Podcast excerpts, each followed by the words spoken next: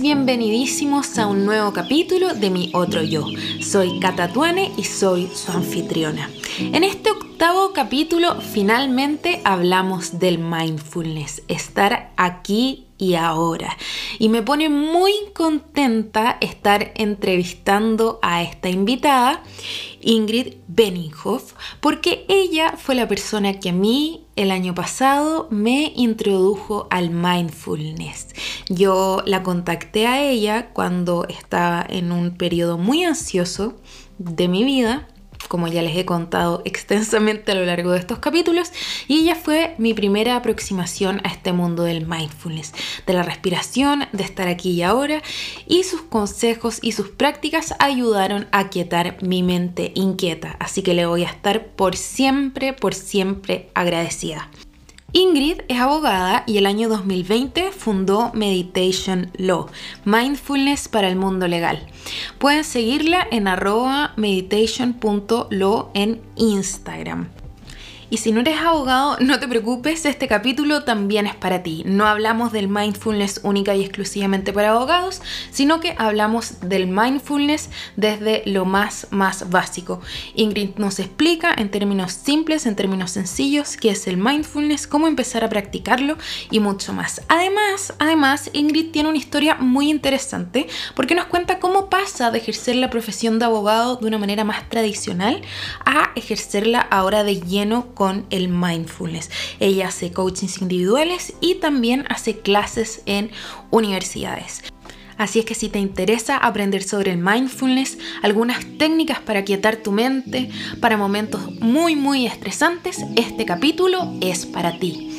Ahora sí que sí y sin más rodeos, esto es mi otro yo.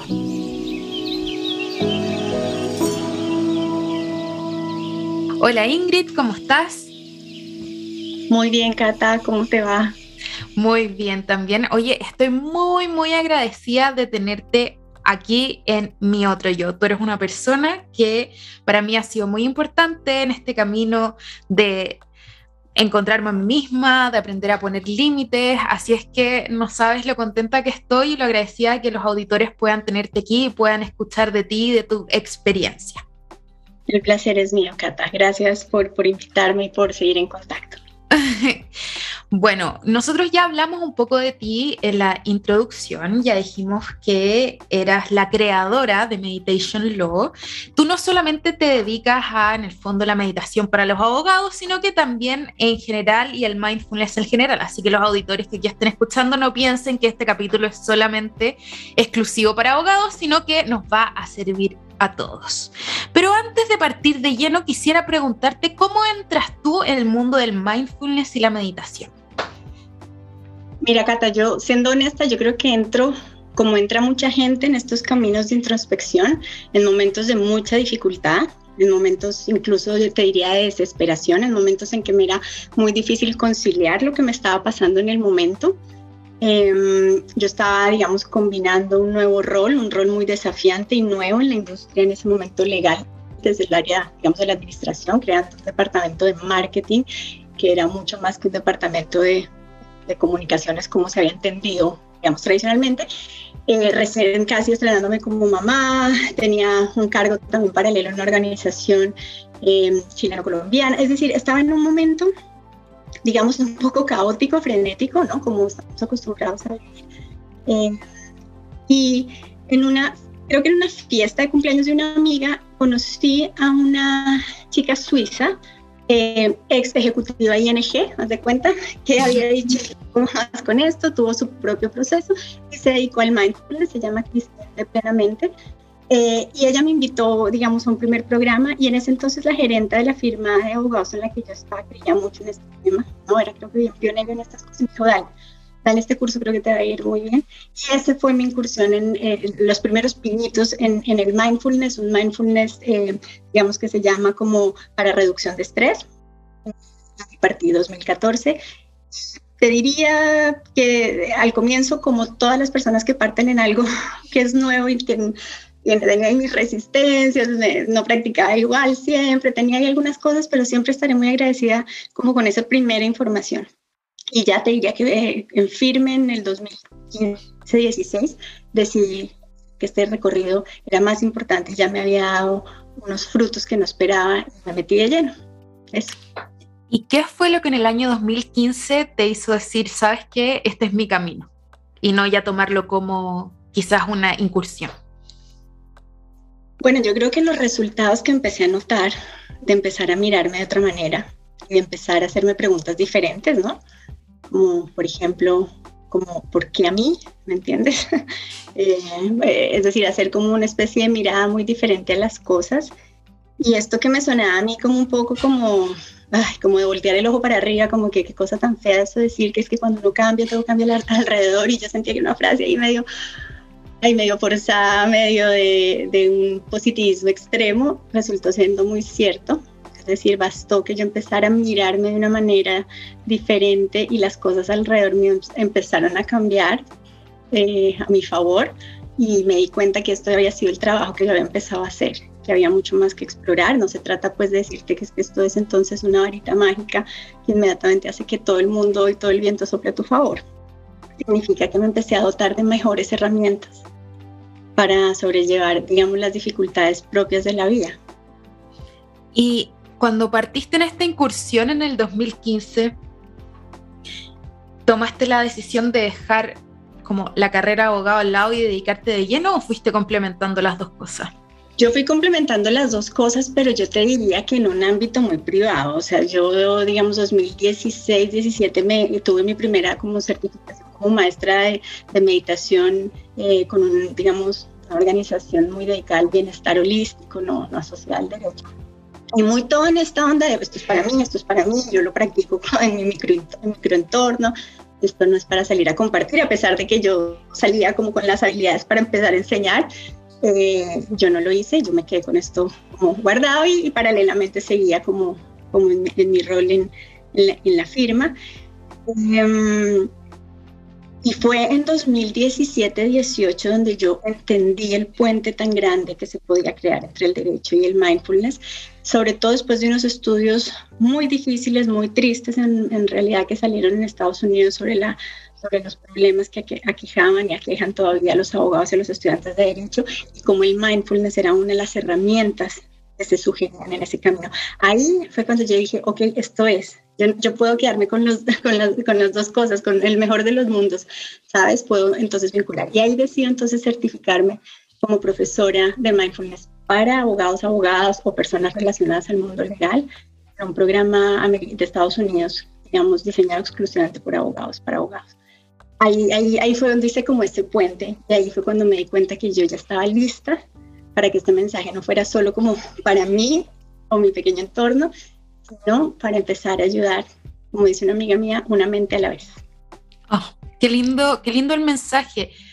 Y qué lindo también el hecho de que haya sido un proceso, porque muchas veces, o lo que nosotras hablamos de repente de su oportunidad, que uno piensa que hace un par de respiraciones dos días a la semana y ya está listo, pero es un proceso que uno también se va descubriendo a sí misma y qué es lo que quiere ir haciendo con su vida.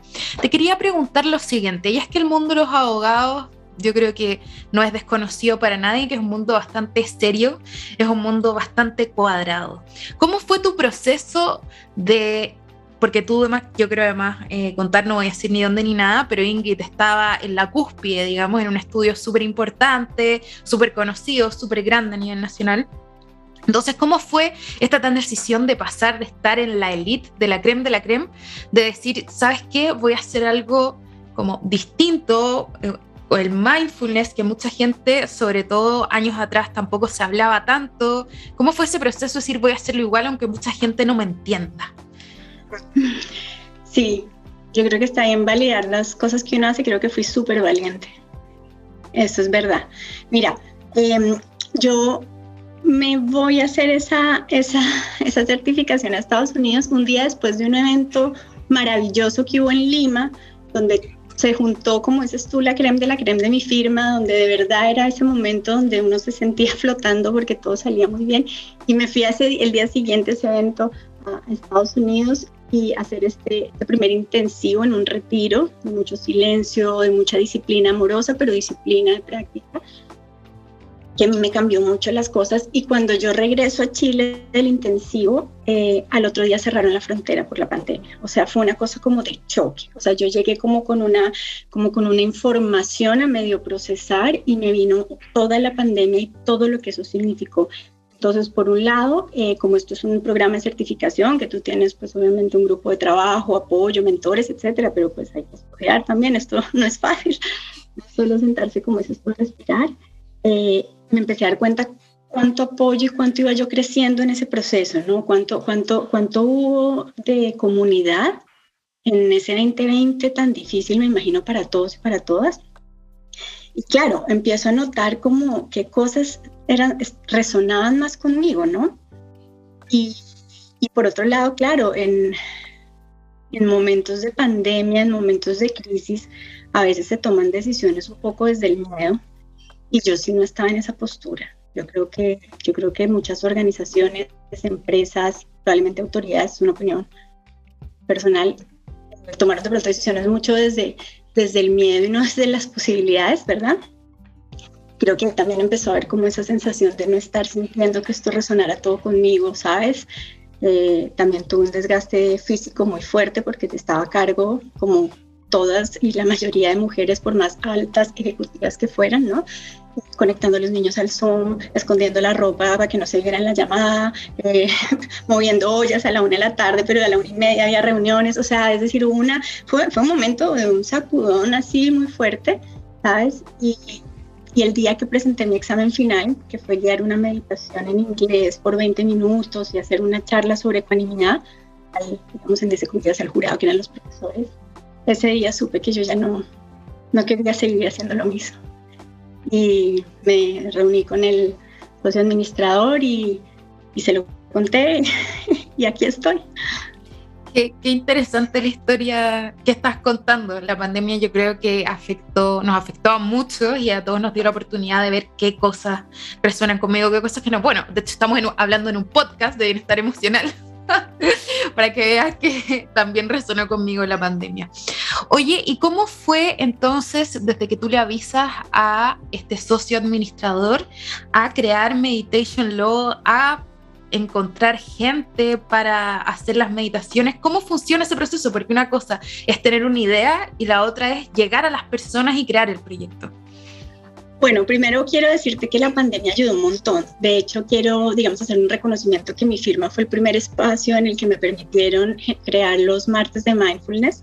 Yo me conectaba, ya no me acuerdo muy bien si era a las 9 de la mañana, creo que sí, y se conectaban, había a veces socios, personal administrativo, asociados de diferentes era un grupo pequeño, yo no, uno no puede esperar más en cosas así, pero creo que, creo que ese mensaje fue potente, es decir, darme esa oportunidad a mí también de poner en práctica lo que estaba yo empecé a sentir ahí, en cosas muy chicas, en comentarios que me llegaban después, te digo, desde un personal administrativo que estaba también supremamente estresado hasta de un socio de la firma, empecé a recibir como un feedback de lo que significaban estas sesiones para ellos, aunque fueran sesiones de 20 minutos los martes.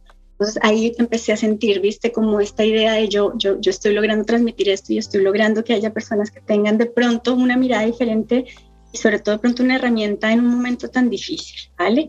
Eso como para decirte que ya ya tenía como una práctica y también había decidido donar cierto tiempo a un grupo de, de, de, abogados que, se, que teníamos los jueves para la mente legal. Entonces yo ya venía entrenándome, no es como que renuncié y tuve que ver cómo hacerlo, yo ya venía eh, haciendo esto en, en paralelo. Yo, yo, creí sinceramente, Cata, que yo iba a lograr hacerlo mucho más, o sea, yo ya me había hecho la idea que iba a hacer, ¿sabes? Ahí creo que entonces firma que tiene como una directora global de mindfulness, para que te des cuenta qué tan cerca está este tema ya en el Y yo me imaginaba siendo la directora global de esta firma internacional eh, de mindfulness y, y, de pronto, de pronto hubiera pasado, pronto no. Pero lo que decido cuando ya he sido, eh, yo ya venía trabajando, como venía haciendo algunos espacios, yo ya venía trabajando en mi marca, Meditation.lo, Mindfulness para el mundo legal, tenía algunos movimientos en redes, ya tenía algunas cosas cuando ya decido que me voy, pues empecé como todo el mundo empieza, cuando empieza a emprender, ¿no? A tocar puertas, a tocar puertas, a tocar puertas. Luego que le escribí a todas las universidades, algunos me ayudaron, algunos amigos me ayudaron a, contactar personas de las universidades. Contacté a mi universidad en Colombia, contacté a las universidades y, y, bueno, eh, yo sabía que esto, esto no iba a ser así de fácil y estoy muy agradecida porque la Católica del Paraíso, eh, la directora y la, y la decana, muy, muy conscientes de, lo, de, este tema, sabían de estos estudios y de estas tendencias internacionales, eh, llaman para, para, para hacer estos primeros talleres que se hicieron a estudiantes de la Católica del Paraíso y a profesores, así que era un doble desafío y salió muy bien. Y ahí creo que fue como cuando ya eh, tuve ese, ese primer gran espaldarazo. Qué increíble. Y yo también de alguna manera me puedo relacionar un poco con lo que estás comentando tú, que uno cuando dice, ya, voy a dedicarme a esto, uno al tiro piensa que todas las estrellas se van a alinear y te van a abrir las puertas en todas partes y qué sé yo, pero las cosas toman tiempo. Yo cuando lancé el primer capítulo dije, de aquí al estrellato. Pero no, todo toma tiempo, es lento, es despacio. ¿Y qué es lo que a ti te da la garra, la, garra, la fuerza para decir, voy a seguir apostando por este proyecto, esto es lo que yo quiero hacer? Mi propia experiencia, ¿no? La como yo misma me he ido, he ido creciendo en esto, ¿no? Y eso no significa siempre crecer, que sea exitoso, es simplemente el proceso, ¿no? Estoy mucho más orientada a procesos que a resultados y eso ha funcionado muy bien para mí. Eh, y los testimonios, los testimonios de, es decir, desde los estudiantes con, con, muchas dificultades, a veces en cosas simples de concentración y que encontraron herramientas que les va mejor, que, que tienen un, mejor desempeño, que duermen mejor. Mm, testimonios de personas, no sé, como tú, que tuvieron también su propio, su propio proceso y notaron mejoras como tangibles, así como esto logré, esto, esto quizás no, pero esto fue lo que logré, esto lo pude mejorar las charlas que hacía, en general recibía feedback, además en charlas de personas total, como somos los abogados, escépticos, ¿verdad? Y las charlas y los pequeños talleres, empezar a encontrar que un par de personas empezaban a decir, oye, yo quiero, me gusta, cómo sigo. Eh, así que yo creo que me motiva ver cómo soy ahora, ¿sabes? Las cosas que yo lograba hacer con mucho esfuerzo, con mucha práctica, y ver a veces que con pocas horas una persona toma decisiones como abrir un podcast y darme una nueva voz o decir simplemente voy a entender que se puede parar cinco minutos al día y que en vez de perder tiempo estoy expandiéndolo.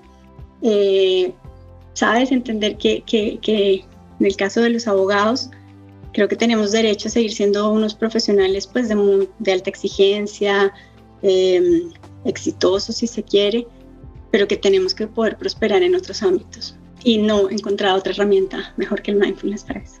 Oh, qué lindo mensaje. Oye, Ingrid, antes de meternos de lleno al tema temazo de este capítulo, que es el mindfulness, nada más y nada menos, quisiera hacerte una pregunta. ¿Dónde tienes ganas de estar o qué te gustaría lograr con Meditation Law? Me gustaría educar mucho en el sector también como regulador. Me gustaría, ya tuvimos una primera charla con el Colegio de Abogados que me parece que salió muy bien. Me gustaría llegar a eso. Me gustaría, el mindfulness es algo que tiene que ser muy transversal, tiene que importarle como a los organismos estilo Colegio de Abogados o reguladores. Me gustaría que más universidades eh, hicieran la apuesta, porque creo que los, es en, en, la academia donde se pueden perfilar muchas cosas, ¿no? Y donde se puede preparar a los estudiantes para lo que es la vida laboral. Eh, me gustaría, me gustaría, sí, me gustaría llegar a también como, como, como las fiscalías de empresas, me gustaría que la gente fuera más, se pudiera tomar en serio esto de que ser más amable no es ser menos agudo como abogado y que si, si es eh, tener esta herramienta de, digamos que es una herramienta con múltiples beneficios, como tú lo sabes, científicamente comprobados la mayoría, eh, que sepan que esto los hace no solamente mejores abogados, sino que los pone, los alinea con cosas que son realmente importantes para ellos y para ellas. Entonces yo quiero estar donde el derecho quiera hacerse preguntas de cómo seguir también, ¿no? Qué, qué lindo tu mensaje. ¿Y esto es solo para abogados? ¿El mindfulness es solo para abogados? No, el mindfulness es para todas las personas. El mindfulness es finalmente una manera de ser, ¿sabes? Lo que pasa es que el mindfulness para la mente legal logra entender como ciertas particularidades que tenemos los, abogados, que los podemos compartir con algunas profesiones, pero que son rasgos que en nosotros son excesivos, ¿no? Como el sentido de la urgencia, por ejemplo, como el escepticismo, como menos resiliencia, aunque no parezca, Es decir, hay algunos eh, signos que en comparación con otras profesiones en el derecho se notan más. Somos personas que tienen que estar anticipando todo el tiempo escenarios negativos, ¿no? Tenemos que estar saltando, estamos en sistemas muchas veces rodeados de conflictos adversariales, buscando el error en el otro. Somos, tenemos un grado muchísimo más alto de perfeccionismo que otras profesiones. Y todo eso, por supuesto, que cuando tú lo pones para a la hora de ejercer, maravilloso. Pero cuando no te puedes sacar ese sombrero y tratas como adversario todo lo, a todo el que se te atraviese, o llevas ese perfeccionismo a un punto en que terminas con depresión. El perfeccionismo y la depresión tienen, muchas cosas en común. En fin, cuando no logras entender que tu vida hay algo más y que puedes realmente como darle a cada cosa, ¿no? Su espacio, ¿no? Eh, te puedes hacer como mucho mal y no solamente te puedes hacer mal a ti mismo, le puedes hacer mal a tu familia, a la gente que te quiere y sobre todo le puedes causar un daño a la sociedad en general y al Estado de Derecho. Y creo que eso es importante también entenderlo así. Un abogado, para ser un buen abogado también hay que estar sano es verdad, hay que, se tiene que partir por uno mismo, digamos. Oye, Ingrid, ahora sí que sí. Hablemos de esto de el mindfulness, pero lo más básico y simple posible para alguien que jamás en su vida ha escuchado. ¿Qué es el mindfulness? Bueno, Cata, el mindfulness, en tres palabras, estar aquí ahora, esa sería la más fácil. El mindfulness realmente es eh, una capacidad natural es una capacidad humana que tenemos entonces todos que nos permite poner atención de manera deliberada a lo que nos pasa, a nuestra experiencia. Es decir, el mindfulness nos permite saber lo que nos pasa mientras nos pasa, no dos días después de que ya habíamos reaccionado, ¿vale? Entonces yo te diría que es eso, es una capacidad natural de prestar atención a mi experiencia sin tantos juicios, sin tanta narrativa, más bien con una mente curiosa, como, mm, qué interesante, eh, y con mucho cariño. El mindfulness es para ser amables. ¿Y cómo se parte haciendo esto del mindfulness? Porque estar aquí y ahora es un poco complicado, se parece un poco a la meditación. ¿Cómo funciona esto? Mira, el mindfulness es un tipo de meditación exactamente. Mira, eh, esto funciona así. Funciona eh, en que tú decides confiar eh, en el momento presente y estar disponible para el momento presente, que es el único momento donde realmente eh, tu mayor potencial y las mayores respuestas y tu mayor habilidad puede, puede surgir, es decir, ni atrás ni adelante. Entonces decides escoger focos que te, o, puntos de referencia que te, que te inviten a regresar ese, a ese momento presente, como por decirlo, anclas. Entonces uno normalmente utiliza, si te acuerdas, la respiración es decir, utilizamos la respiración como ese ancla. La respiración es la única cosa que pasa ahora, no atrás ni mañana, es acá. Entonces, cada vez que yo me siento en un cojín, en la silla de tu oficina, incluso acostada, caminando, entonces empieza mi mente de manera obvia, porque eso es lo que sabe hacer la mente, a distraerse. Yo decido regresar, yo entreno mi mente. El mindfulness es un entrenamiento. Me entreno a regresar a ese foco que yo escogí como ancla al momento presente, que en este caso es la respiración. Pero no solo está la respiración, yo puedo escoger desde mi cuerpo, puedo escoger como palabras que repito. Lo que yo voy logrando, entonces, es que yo voy entrenando y me voy familiarizando con la mente. Me voy familiarizando con las cosas que pasan cuando me distraigo, con qué me distraigo, ya qué historia me cuento siempre que me distraigo con esto, etcétera. Y empiezas a tener como una noción de ciertos patrones y tienes como finalmente, que es lo más importante, creo que lo que el mindfulness te da es que te da una herramienta, como te digo, para mí, sin comparación, entre el estímulo y la respuesta. Te da esos segundos entre un estímulo y una respuesta que tú decides dar. Y ahí en ese estímulo, entre el estímulo y la respuesta hay un poder enorme de hacer las cosas de manera más hábil para ti, para tu cliente, para tu organización. Y eso te lo entrega el marco. Y quiero volver a lo que dijiste entre el estímulo y la respuesta. Porque, por ejemplo, nos llega un correo en que nos dicen algo y uno así como o un WhatsApp y empieza al tiro la mente rápido y uno lo primero que hace es querer escribir, responder, ¿qué hago en este momento para tener esta pausa que dices tú entre el estímulo y la respuesta? Bueno, lo primero que yo, lo primero que hay que hacer es ver dónde cayó ese, dónde, dónde aterrizó ese mail en tu cuerpo. Eso es algo que no hacemos nunca porque inmediatamente, como vivimos del cuello para arriba en la cabeza, ¿verdad? Viene esta reactividad, ¿no? Viene así como ah, a responder y ahí empieza uno el tecleado, pues a castigarlo. Entonces, lo primero que uno tiene que hacer, esta es una práctica que se llama stop, si quieres aprovecho para contarla, pero lo primero que uno debe hacer en este tipo de, de, de circunstancias es, tú paras stop. La primera es la S. Yo paro. Yo paro lo que estoy haciendo. Si estoy tecleando así a punto de contestar y estoy a punto de mandar, paro un momentito. Si estoy a punto de abrir la boca, la cierro. Si estoy sentada, me levanto. Si me estoy parada, me siento. Es decir, tomo cierta distancia de la situación y eso solo es posible haciéndolo así. O sea, saca las manos del teclado, ponte de pie, salte de una situación a otra. Entonces, eso es lo primero que yo hago. Stop. P, toma dos respiraciones. Y las respiraciones del mindfulness no son la respiración cuando uno está agitado, enfurecido, frustrado, que uno respira muy corto y respira como en el pecho, como, como, como una, una respiración agitada. Tú tienes que procurar en ese momento tomar esas respiraciones profundas o de diafragma, tú lo sabes bien porque cantas, y son estas respiraciones que tú deberías poderte tocar el abdomen y sentir ahí el movimiento de tu respiración, o sea, así de amplias y profundas. Al tomar estas respiraciones amplias y profundas, lo que está pasando es que el sistema nervioso ya se empieza a calmar. O sea, la parte física ya tiene una primera, eh, ¿sabes? Alguien ya, ya, está, ya, estamos atendiendo el, el, aspecto físico de la situación, ¿vale? Entonces, cuando yo tengo un sistema nervioso más calmado, no un sistema que está respondiendo a la amenaza, finalmente el estrés es una respuesta fisiológica a la amenaza y muchas veces estos correos, esta respuesta de la contraparte, del jefe, del compañero, uno termina que generan cierto estrés terminan generando esta sensación de amenaza. Cuando yo me siento amenazado o amenazada, uno, yo ya dejo de pensar con claridad. Dos, yo solidifico y cristalizo mucho más mi opinión, con lo cual me es muy difícil conectar con otros, ¿vale? Con lo cual entonces no estoy tan disponible para la creatividad y para buscar soluciones, ¿vale? Eso te lo dejo por ahora ahí como, como un dato.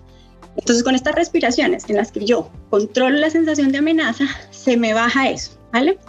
Entonces estábamos en tomar respiraciones o yo observo, yo siento ahí, como te decía, en el cuerpo. Uno nunca se pregunta, wow, así se siente tener rabia en el estómago, uy, mira cómo se me puso la garganta porque tenía ganas de gritar. Cuando nosotros somos capaces de ponerle un nombre y una sensación en el cuerpo a lo que nos está pasando, inmediatamente lo que nos está pasando pierde un poquito de control sobre nosotros y lo recobramos, y digamos, recobramos nosotros como cierto sentido de, de, control sobre la situación, no al revés. Entonces la gente dice, no, pues que a mí no me gusta sentir, ese es el problema, no nos gusta sentir, no nos gusta la incomodidad, no, de alguna manera suprimimos el cuerpo hacia abajo, no queremos eh, que las cosas no sean difíciles. Y la única manera para que eso no crezca más es sentirlo. Ok, así se siente. Listo, entonces vamos a observar. Y P es procede. Ya cuando eso, tienes, tienes dos opciones cambiar ese mail de siete párrafos por un ok, que yo lo he hecho varias veces y es maravilloso. O sea, todo ese párrafo donde yo realmente estaba sintiéndome atacada, porque además nos tomamos todo muy personal, más de lo que deberíamos, en ese momento de, como con nube, de como, ¿sabes? Por la rabia, por la frustración, por la amenaza, quizás el interés de mi cliente pasó a un segundo nivel, aunque yo crea que sí. Quizás yo estoy hablando desde mí, desde mí, conmigo, mí a mí, porque todo soy yo, ¿verdad? Ahí quizás ya no, no cuenta tanto el otro. Entonces, de nuevo, proceder. Proceder puede ser, sabes que voy a dormir este mail hasta mañana.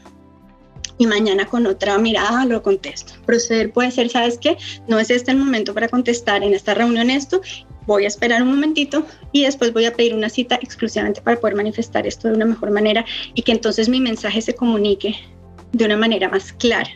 Creo que el mindfulness está muy asociado con una comunicación mucho más efectiva, con una comunicación, digamos, eh, y nosotros como abogados tendríamos que ser un 10 o un 7, como dicen acá, en comunicación, ¿verdad?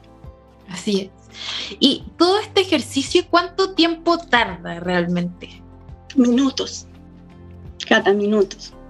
Si cada vez que yo me enfrento a una situación así, me pregunto rápido, así lo que te digo, bueno, paro, respiro, me siento y procedo, son minutos. Es decir, si tú entre un bloque de trabajo y otro decides sentarte y chequear un momento con esta respiración que te digo un poco más profunda, un poco más completa, ¿cómo estás?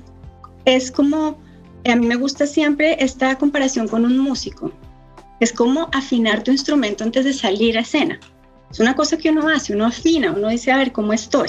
Entonces resulta que acabas de colgar este llamado que te dejó muy perturbada, y entra un abogado chico a hacerte preguntas, porque tú eres su mentora, o vas a inmediatamente a una reunión con tus socios.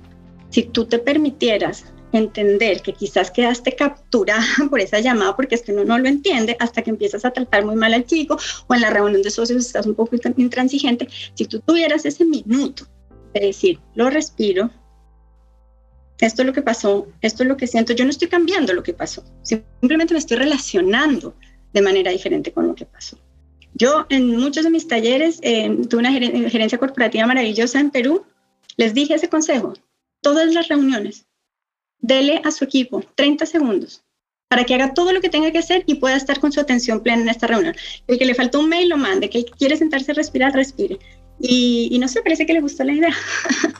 Sí, qué buena idea, porque es ver, me hizo mucho sentido la analogía del instrumento. Cada vez que salen a, a tocar, tienen que afinar el instrumento y uno es su propio instrumento, como que uno pasa de una cosa a otra sin darse ningún tiempo, decir, ok, como estoy, ya, sí, estoy bien, ahora voy a seguir adelante. Exacto, porque creemos que no saber es mejor. Y resulta que no saber es como tirarle benzina a un incendio. No saber es, eh, es darle el control a esta emoción difícil que está presente, a, ese, a esa incomodidad.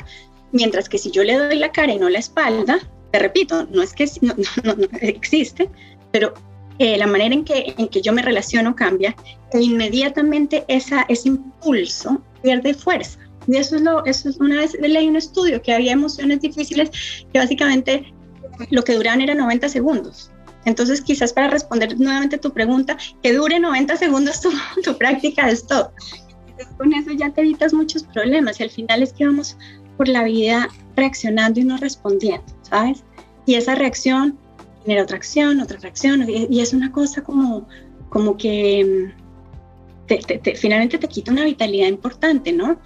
Y ni, ni vamos a estar aquí toda la vida, ni tenemos una energía inagotable. Entonces, quizás creo que hacerse la pregunta de, ¿realmente este tema puedo soltar un poco, puedo dejar ir, puedo no sentir que, puedo de verdad, hay cosas que, que, las puedo dejar resbalar y no, no todo hacerme cargo, no todo responderlo, no todo sentirlo como una agresión, no meterme en todo, poder decir que no, no, no, no puedo estar en todo.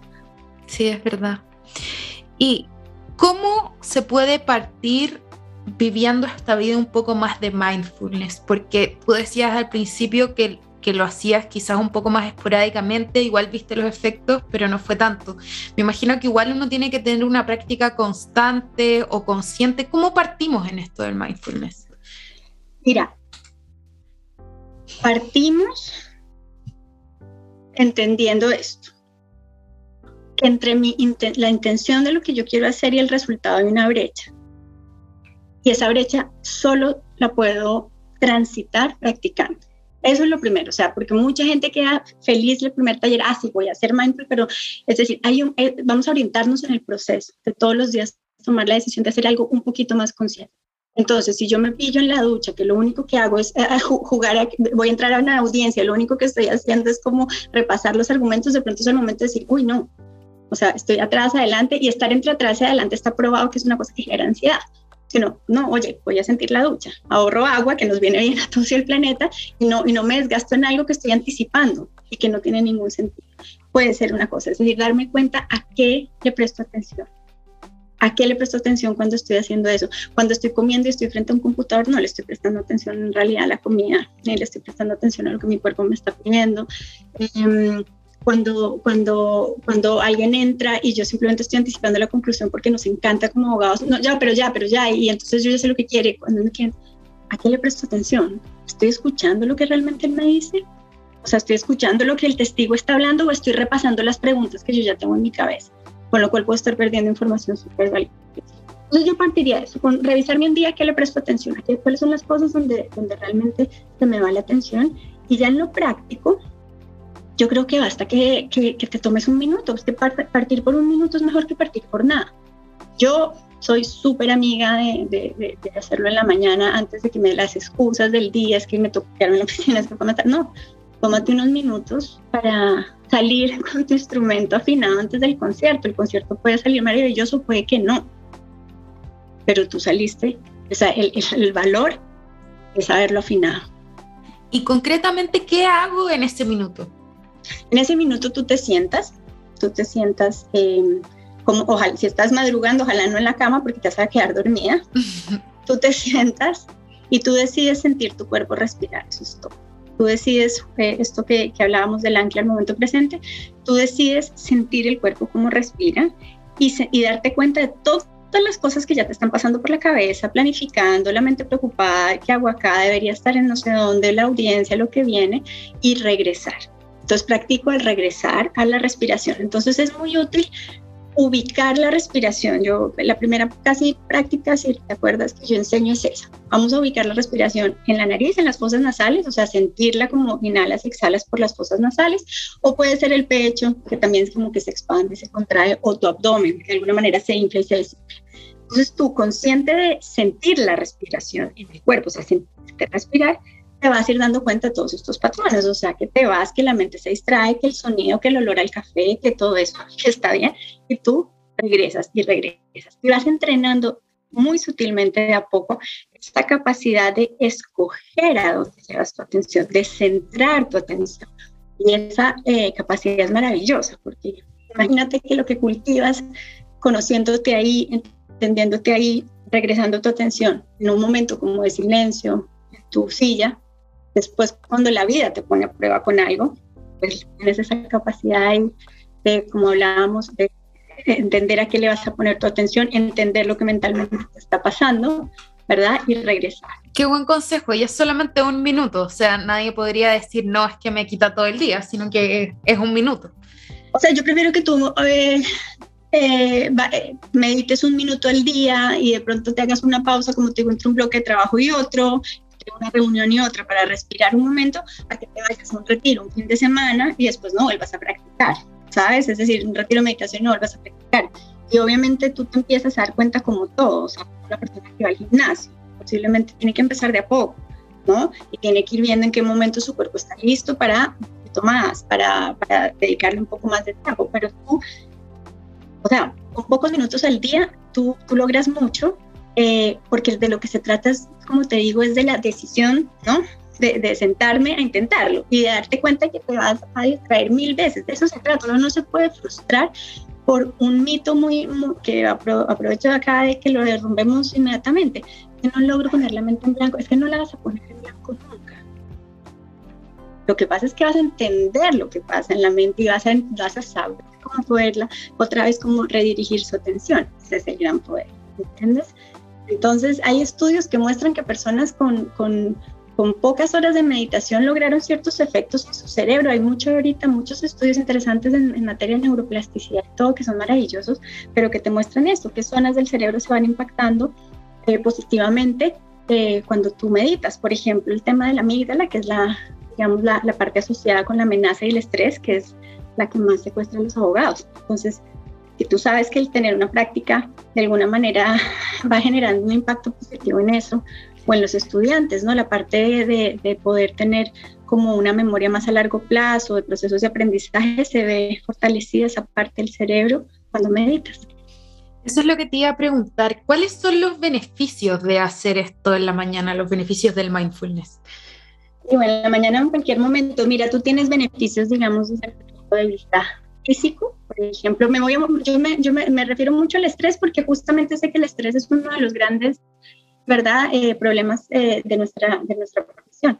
Pero cuando uno tiene un estrés crónico, uno va liberando siempre cortisol. El cortisol, ¿vale?, que es como esa hormona del estrés, va en el largo plazo generando procesos inflamatorios muy complejos. Y el mindfulness ayuda a los procesos de desinflamación. Por ejemplo, hay estudios en materia de epigenética que son así como lo último de lo último que ha salido, que muestra cómo la meditación puede ayudar o puede, digamos, manifestarse en la expresión de los genes. O sea, cosas que uno antes creía como muy fijas y que no se podían cambiar. Lo mismo que el cerebro. Muchos años la gente pensó que el cerebro era como un ladrillo y resulta que es más plasticina en ciertos aspectos. En materia de epigenética se está mostrando lo mismo. Tú tienes em, la capacidad de dormir mejor, tienes la capacidad entonces de tratar de manera diferente el dolor crónico. Eh, muchos abogados y estudiantes sufren de temas eh, como gástricos, de problemas un poco de, intestinales, y eso tiene mucho que ver también con el estrés, porque cuando tú te pones en la respuesta del estrés, lo que te pasa es que eh, el cuerpo que se prepara para una situación así de amenaza, eh, suprime, por ejemplo, el tema de, digamos, del trabajo digestivo, porque obvio, vas a pelear o vas a huir. No, no, no, hay momento para eso. Entonces son cosas que van quedando en el cuerpo y que después uno se acuerda.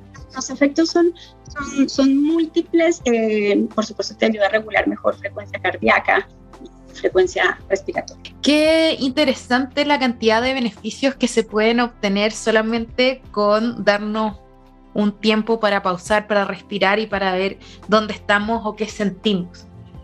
O sea, tú tienes, claro, tienes estas respuestas fisiológicas que las puedes controlar, ¿sabes? Tienes esta, esta capacidad de simplemente irte al tema más o menos em, físico.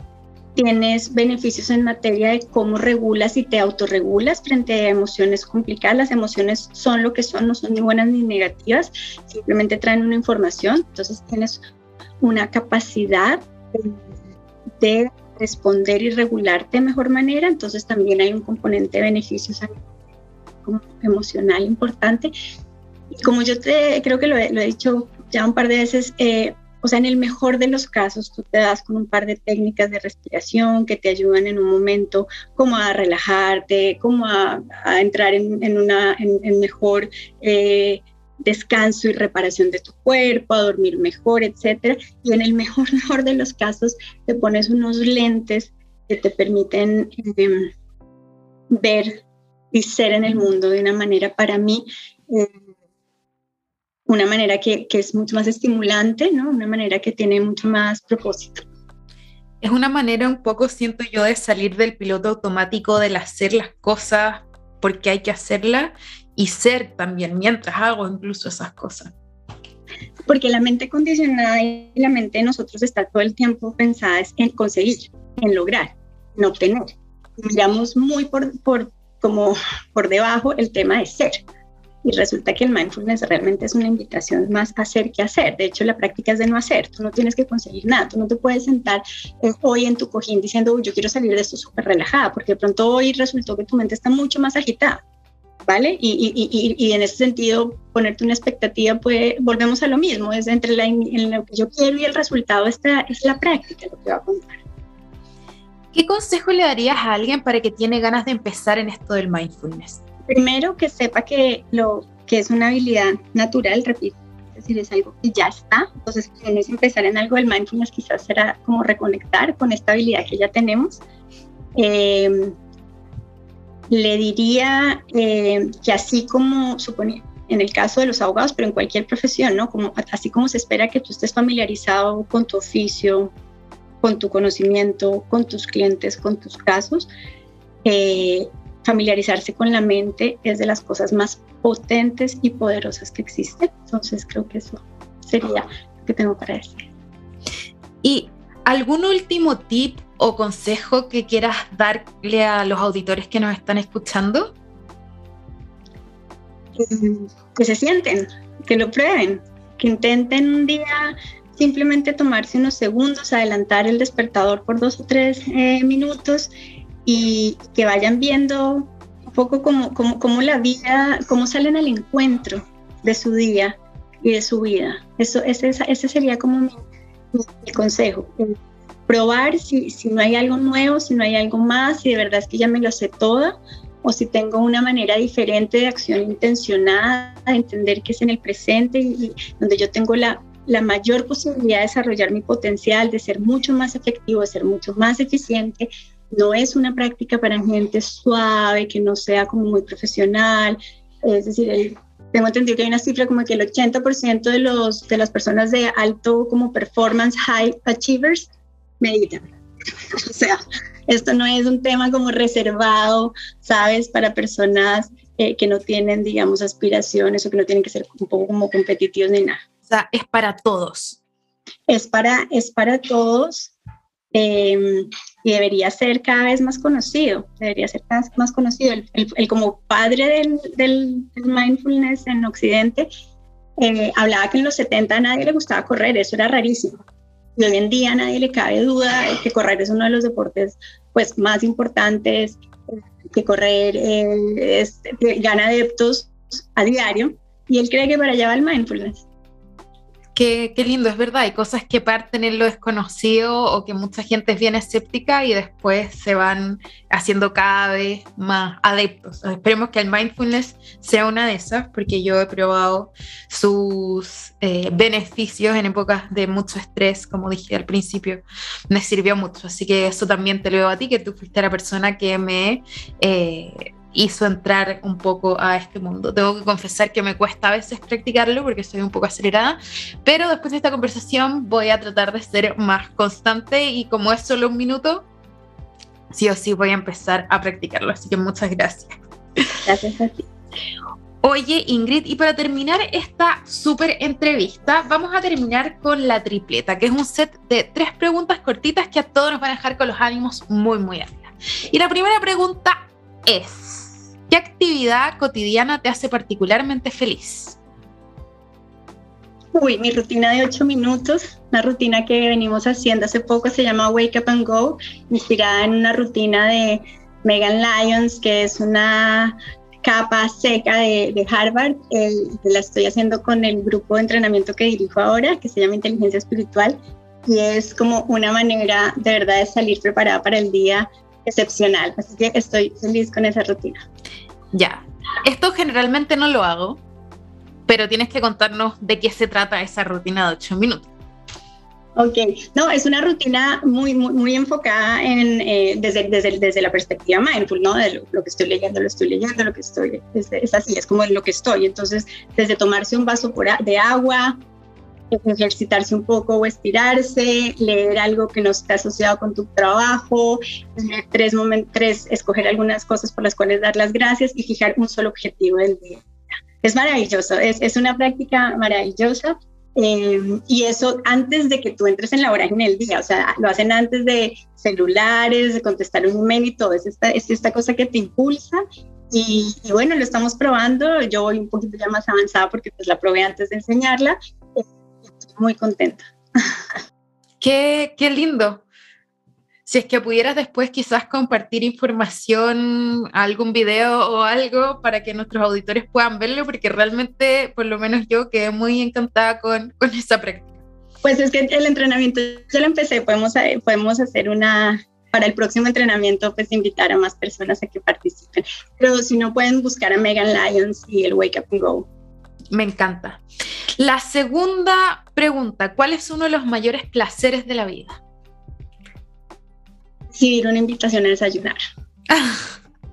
amo, amo, amo y de nuevo, que sea muy mindful. Ese café, esa invitación, amo el plan, la verdad, eso es lo que me salió, recibir esa invitación. me encantan los desayunos, es mi comida favorita del día en realidad. Así que muy concuerdo. y la última pregunta preguntosa es, ¿cuál es el mejor consejo que te han dado? No esperes aplausos.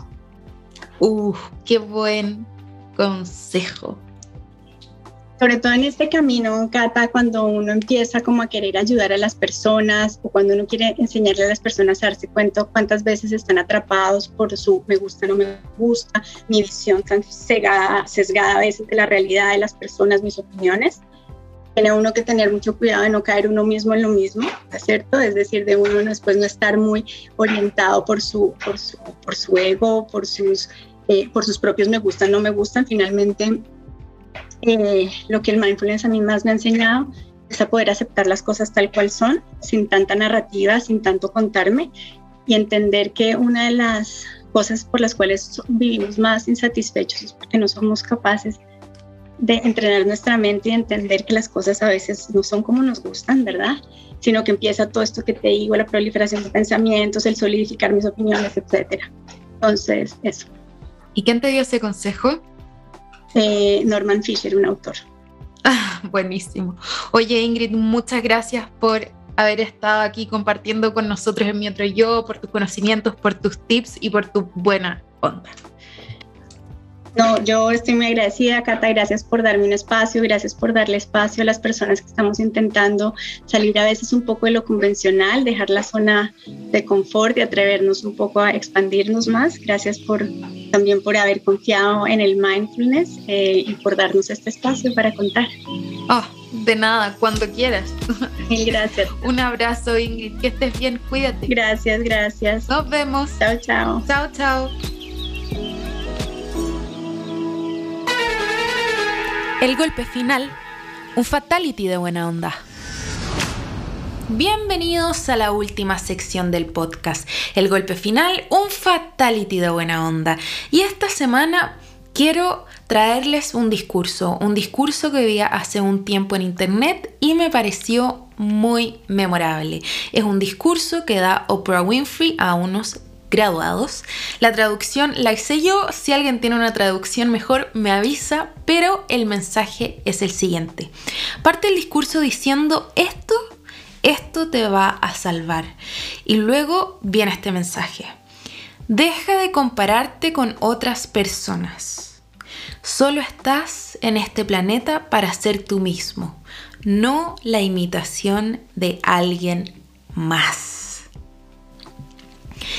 Este pedacito de discurso que vamos a estar subiendo en nuestras redes sociales, para mí es muy importante. Este mensaje es muy importante. Como dijo la Flo también en el capítulo número 3, una de las mayores causas de frustración es porque nos comparamos con otras personas. Tenemos que entender que cada uno es rey y reina de su propio reino, que somos todos distintos, que no tenemos por qué compararnos, no se pueden comparar cosas distintas, así es que ámense tal cual son y déjense de compararse con el resto, porque con nuestras perfecciones e imperfecciones, aún así todos somos únicos y muy, muy, muy valiosos. Así es que ese es el golpe final de esta semana. Espero que todos tengan una semana muy luminosa, muy feliz. Por favor, si te gustó este capítulo, comparte, cuéntale a todo el mundo. Síguenos en redes sociales, arroba mi otro yo podcast. Y nos vemos o nos escuchamos la próxima semana. Un gran, gran, gran abrazo.